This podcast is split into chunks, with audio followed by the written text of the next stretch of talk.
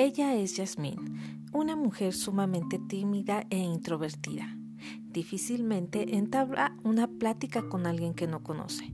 Y por supuesto, nunca, nunca se atrevería a ponerse delante de un grupo de personas para hablar sobre un tema. Moriría de miedo. Pero cuando Yasmín tuvo que enfrentar dos abortos, el cáncer y el abandono de su esposo, Yasmín enfrentó el dolor con mucha entereza. Ella sobrellevó estas dificultades valientemente y con pocas quejas.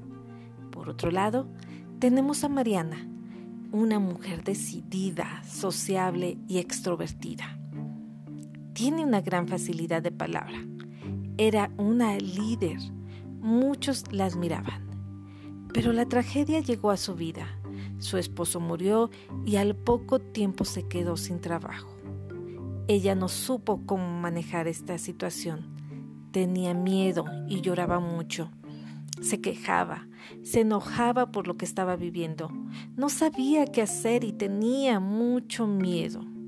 Siempre parecía tan resuelta, pero esta situación la paralizó y tuvo miedo a su futuro y por su seguridad financiera.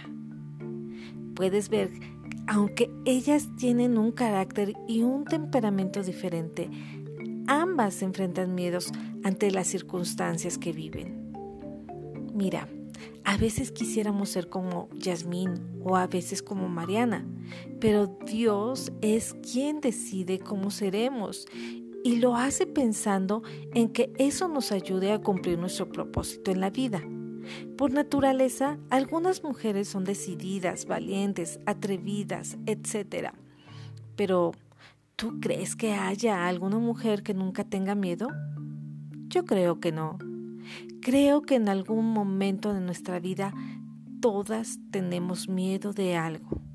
Algunas mujeres ocultan muy bien sus miedos, otras los enfrentan bien, pero al final todas sentimos miedo unas de una forma y otras de otra. Como hijas de Dios, no podemos ignorar que también somos seres humanos, débiles, limitadas, y sentimos todo tipo de emociones, entre ellas el miedo. Y no está mal sentirlo. El problema es permanecer en él y que eso disminuya nuestra fe. El miedo nos paraliza y no podemos actuar a nuestro favor. El miedo solo da lugar a la duda, nos lleva a la desesperación y eso nos conduce a buscar la solución de forma equivocada.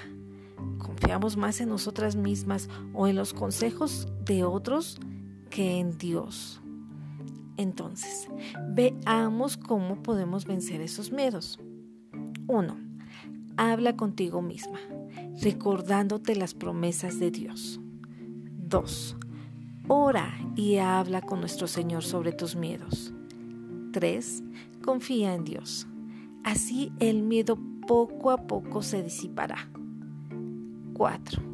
Cuando sientas miedo, busca una promesa que te sustente en medio del temor. Una vez que te hayas apropiado de esa promesa, seguramente has logrado vencer el miedo. Entonces, es tiempo de ser una mujer esforzada y valiente. Dios siempre estará a nuestro lado. Josué 1.9. Mi mandato es, sé fuerte y valiente. No tengas miedo ni te desanimes, porque el Señor tu Dios está contigo donde quiera que vayas.